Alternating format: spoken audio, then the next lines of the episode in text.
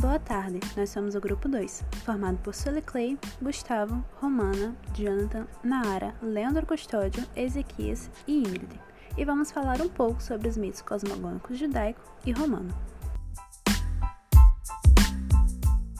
Segundo a cosmogonia judaica, um ser único e divino Deus teria criado o mundo de hoje ao longo de sete dias.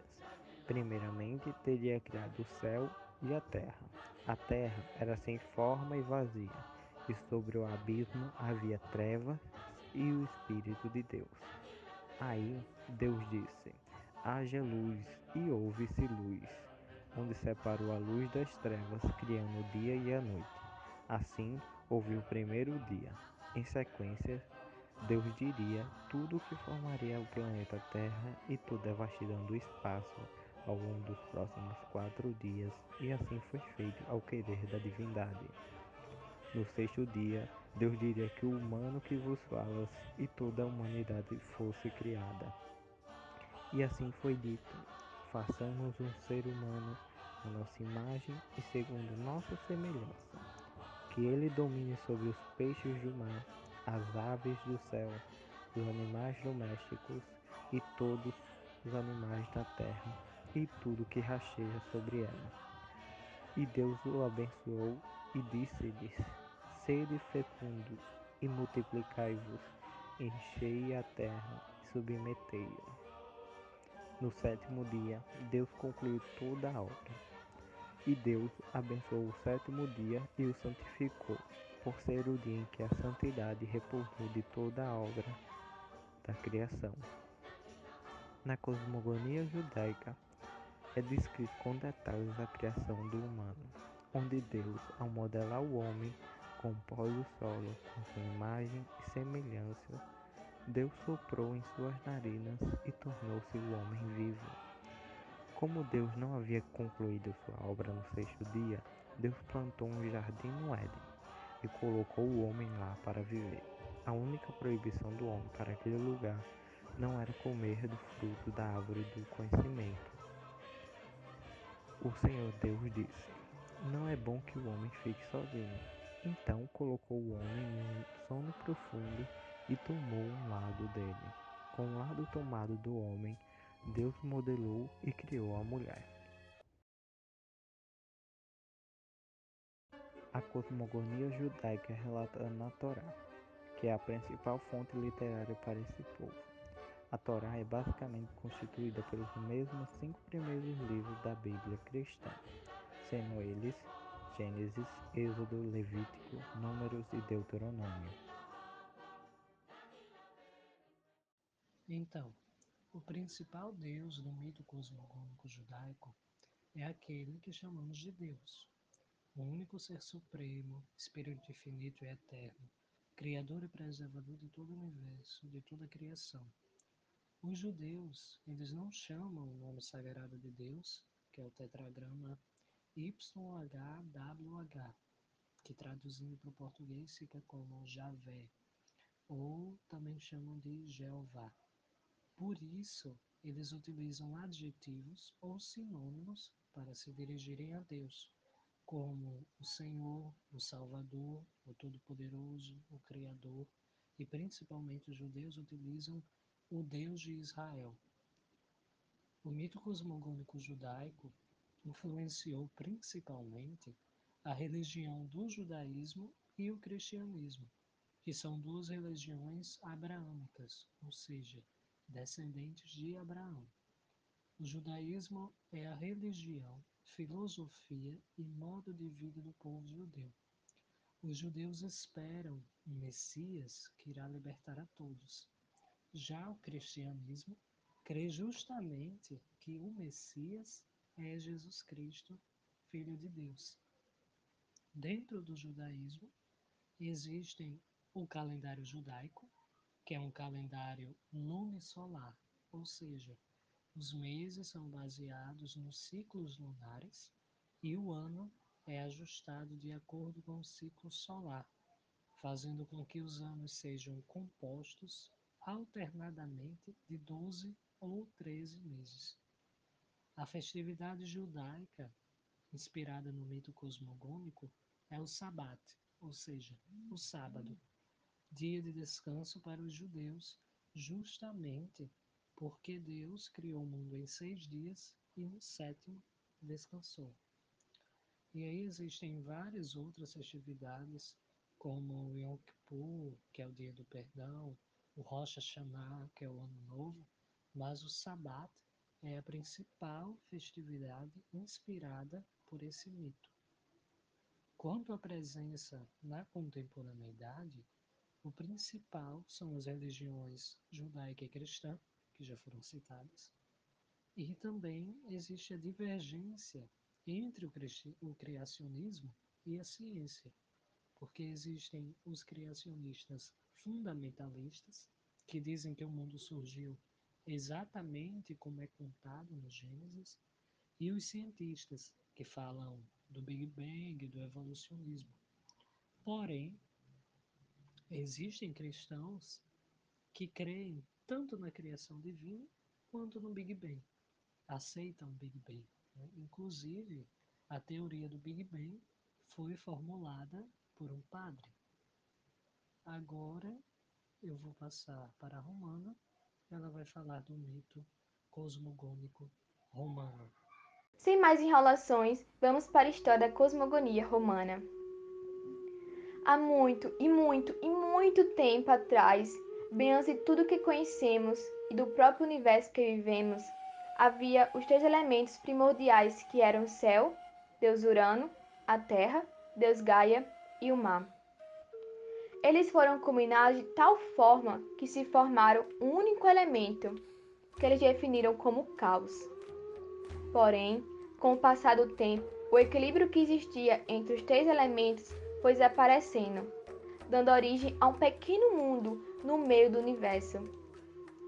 Da mesma forma, este mundo é protegido pelo céu, que foi enviado às alturas e representava uma abóbada que continha os limites entre o universo e o paraíso romano, que eles chamavam de Panteão, que foi dividido, que foi dividido em a terra dos deuses e a terra dos demônios, ou para os íntimos, submundo.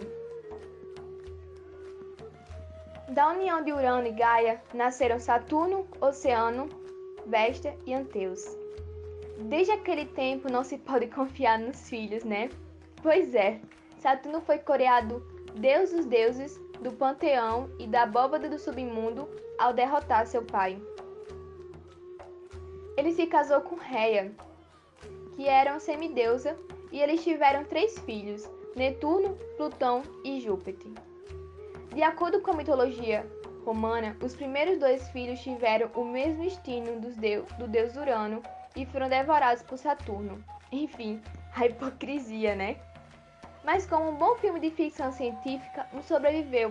O filho mais novo, Júpiter, se escondeu em uma caverna na ilha de Creta, sendo protegido pela sua mãe Réia e Curetes, que era um sacerdote guerreiro, fazendo seu marido acreditar que Júpiter havia morrido no parto levando seu cadáver.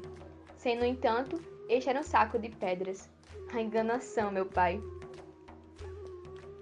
Júpiter cresceu escondido de seu pai e, quando tinha idade apropriada, decidiu iniciar uma guerra contra o seu pai com Judimetes, que era a titã da sabedoria, que durou 10 anos. Durante a batalha, ele deu a Saturno uma poção para beber, fazendo vomitar seus irmãos Netuno e Plutão. Ok, uma pausa. Aqui caberia muito bem aquela frase, né? Só acredito vendo, eu vendo, não acredito. e a guerra continua. De um lado estava Saturno e do outro Júpiter, que teve a ajuda de seu irmão e vários aliados como Ceres, Metis, Vesta, Vênus e Juno. Ao chegar aos 10 anos da guerra, Saturno foi derrotado e banido para o mundo terreno. O poder foi dividido entre Júpiter, que era o deus dos deuses, e os outros deuses. Com o tempo, Metis foi assassinada por Júpiter quando descobriu que estava grávida. Mais tarde, Júpiter se casou com Juno e eles tiveram dois filhos, Marte e Vulcano. Mas Júpiter foi infiel a ela em várias ocasiões e teve vários filhos com mortais, como Mercúrio e entre outros. A origem da humanidade, segundo os romanos, é quando Júpiter pediu a Vulcano que criasse com o fogo que possuía os habitantes da Terra, a quem chamou de mortal, que se dividiram em raças. Assim, Roma acreditava que o destino era guiado pelos deuses, estabelecendo Júpiter como seu deus principal, que possuía dois vasos, com os quais decidia o que aconteceria a cada mortal, depende de seu estado de espírito. Mesmo até o mundo girar dependia dele. Tá vendo? Agora você pode culpar um vaso pelos seus erros. Certo, Romana, mas você sabia que há uma certa palavra para definir a antiga religião romana? É uma pergunta com uma resposta meio óbvia para o seu nível, sei. Mas vamos prosseguir. Eles se diferenciavam dos povos judaicos justamente na quantidade de deuses em que acreditavam. Por causa disso, eles eram chamados de povos politeístas. O politeísmo é baseado na crença de diversos deuses, o que se difere do monoteísmo, que, como exemplo, temos o próprio judaísmo. Em geral, os deuses romanos são equivalentes aos deuses gregos, afinal, são baseados neles. Eles também são antropomórficos, ou seja, eles possuem qualidades e defeitos, tal como qualquer humano, e possuem forma humana. Os deuses romanos podem ser classificados em dois tipos. Primeiro, há os deuses domésticos, cuja função era zelar pelo lar e família. E segundo, também tem os deuses estadistas, é, que tratavam de interesses coletivos, como o comércio, a agricultura e a guerra. Começando pelos deuses domésticos, temos o principal exemplo, a rainha dos deuses romanos, Juno, ela é a esposa de Júpiter e é a equivalência da deusa grega Hera. Juno é a protetora dos casamentos, das crianças, dos lares e das casadas. O animal que representa ela é o pavão, seu animal favorito. Já entre os deuses estadistas, temos Júpiter, que é equivalente ao deus grego Zeus. Filho de Saturno e Cebele, ele foi doado pela mãe ao nascer para as ninfas da floresta, para que ele não recebesse o mesmo castigo dos irmãos por causa do pai que não queria dividir seu mando com nenhum rival. Quando cresceu, descobriu seu passado e voltou para libertar seus irmãos. Lutou contra o pai dele, venceu e se casou com Juno, que na verdade é sua irmã. Com Jonathan falando de tantos deuses e cada um com uma função diferente, é fácil percebermos que Roma era politeísta e seus deuses eram antropomórficos, ou seja, tinham formas humanas. Além disso, não eram apenas romanos, mas de outras culturas também, como gregos. Por isso que falamos da mitologia greco-romana. Porém, Roma, expansionista, adotou várias culturas diferentes e, por sua vez, várias religiões, como a etrusca, a egípcia e a fenícia.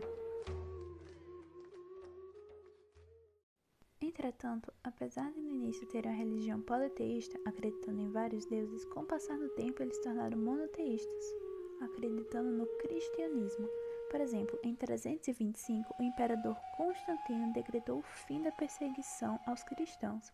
E em 380, o imperador Teodósio decretou que a religião oficial de Roma deveria ser o cristianismo, e por sua vez, todas as outras religiões deveriam ser perseguidas, incluindo as politeístas. Além de no início termos vários deuses, nós temos criaturas fantasiosas, como ninfas, bacantas e faunos. Porém, como nós sabemos disso? Foi escrito ou só falado? Bem, a oralidade era muito presente na época, por isso não temos tantos registros históricos sobre a mitologia romana, apesar de termos essa fusão sobre a greco-romana. Então, o mito cosmogônico das duas é muito parecida, porém existem vários e vários mitos sobre a criação e fundação de Roma.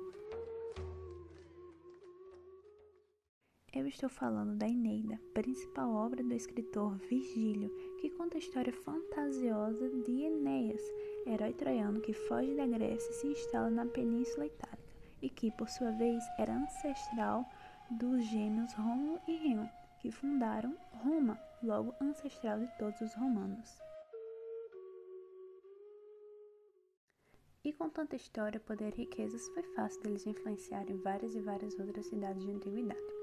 E eles tinham do que se orgulhar, mas mesmo assim eram extravagantes e megalomaníacos, Mas isso não era um problema, pois eles criaram das arquiteturas mais belas vistas até hoje, com seus aquedutos, com seus coliseus, com seus arcos e com a cloaca máxima, uma rede de esgotos que funciona até hoje. Bom, e para que uma arquitetura tão grandiosa, você pode estar me perguntando? Bem, essa é fácil. Para homenagear seus vários deuses com esculturas e templos, e por sua vez fazer festivais grandiosos, como por exemplo a Parentalha, para homenagear seus antepassados falecidos a Lupercalia, que tem a ver totalmente com a fertilidade, os Jogos Apolinários, em homenagem ao deus Apolo, a Consuela, as plantações, e uma conhecidíssima que é a Saturnália, que hoje tem muitas relações com o nosso carnaval. E esses festivais estavam em um calendário, certo? Justíssimo. Roma teve vários e vários calendários. O primeiro deles era lunar, com apenas 10 meses, e que, segundo a mitologia romana, foi criado em 753 a.C. por Rômulo. Porém, com o passar do tempo, se tornou ineficiente e, durante o governo de Júlio César, foi substituído pelo calendário juliano, solar, com 12 meses e com ano bissexto, e que, no hemisfério ocidental, só foi substituído em 1582 pelo Papa Gregório, com o atual calendário que nós utilizamos hoje, o calendário gregoriano. Então, eu vou falar sobre a influência do mito românico na contemporaneidade. Começando por, pelo latim, vou citar aqui algumas coisas que até hoje ainda se é falado e ainda existe.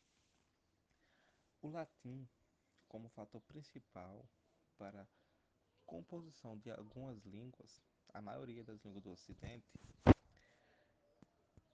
e a língua que falamos aqui no Brasil, o português, que, é, que foi herdada de colonizadores, é uma língua derivada do latim, falada em Roma. O latim também é falado. Outras línguas foram do latim foi o espanhol, o francês, o romeno e italiano. Além disso, o latim também influenciou inúmeras palavras de outros idiomas, como o inglês e o alemão. Também, até hoje, a Igreja Católica tem ainda como língua oficial o latim. Pegando esse gancho de nomes, eu acho que hoje em dia todo mundo conhece um Júlio, um Júlio César, né? um Antônio, um Adriano. Estes nomes foram de figuras muito importantes em Roma que até hoje em dia influenciou a colocar a pessoas a colocar esse nome esses nomes em seus filhos etc. É, destacando um desses nomes que eu falei, o, Júlio César. O Júlio César foi um, um, uma pessoa muito importante em Roma. Ele foi um líder militar, um líder político e militar em Roma, onde foi muito importante na transição da República Romana para o Império Romano. Existem filmes e livros sobre Júlio César e livros que falam de outras figuras que citam Júlio César. E tem um livro que o nome é Júlio César, que é de Shakespeare, e também tem um filme que se chama Júlio César, o Conquistador. Outros livros de outras pessoas que citam o nome dele, eu posso citar de Cleópatra, que ele teve um caso com Cleópatra, e existem várias também outras figuras, figuras mitológicas que eu posso falar que é o Hércules. Existe até hoje em dia vários filmes e livros que são lidos até hoje sobre eles. E assim por diante. Também vou falar sobre a influência dos mitos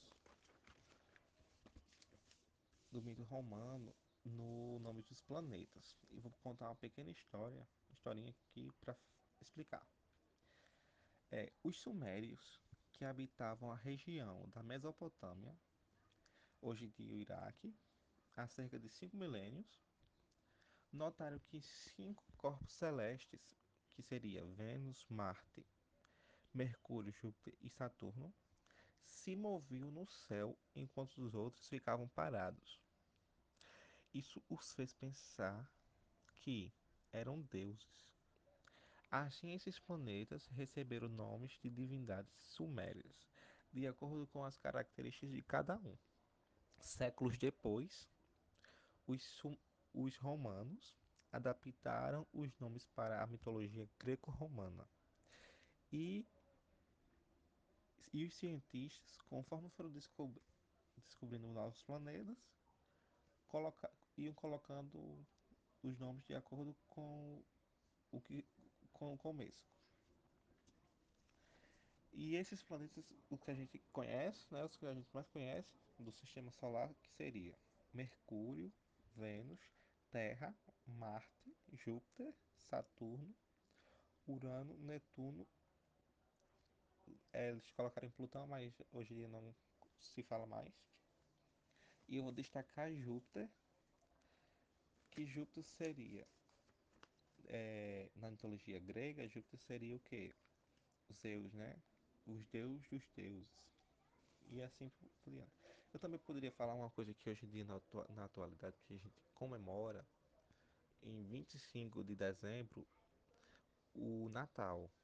Antigamente existia um festival em Roma que se chamava Saturnália. Um festival em Roma antigo, né?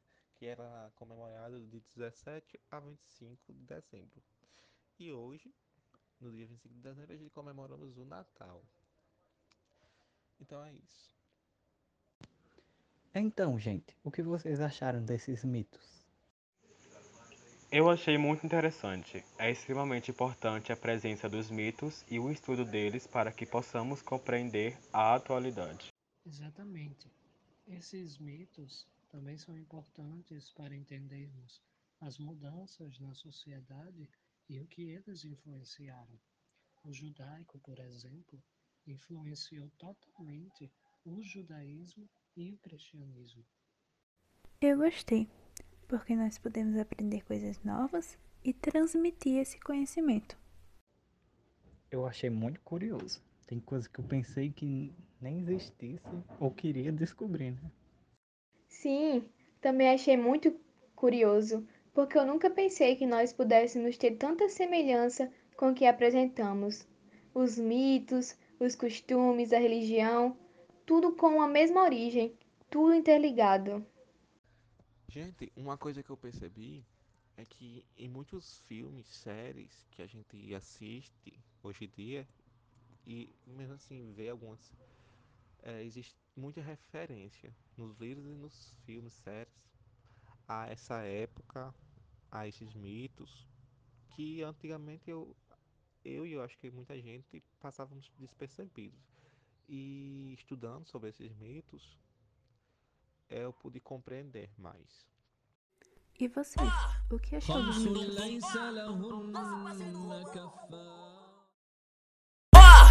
خمس ليس لهن كفارة قال النبي صلى الله عليه وسلم. خمس ليس لهن كفارة فارة فارة. فارة.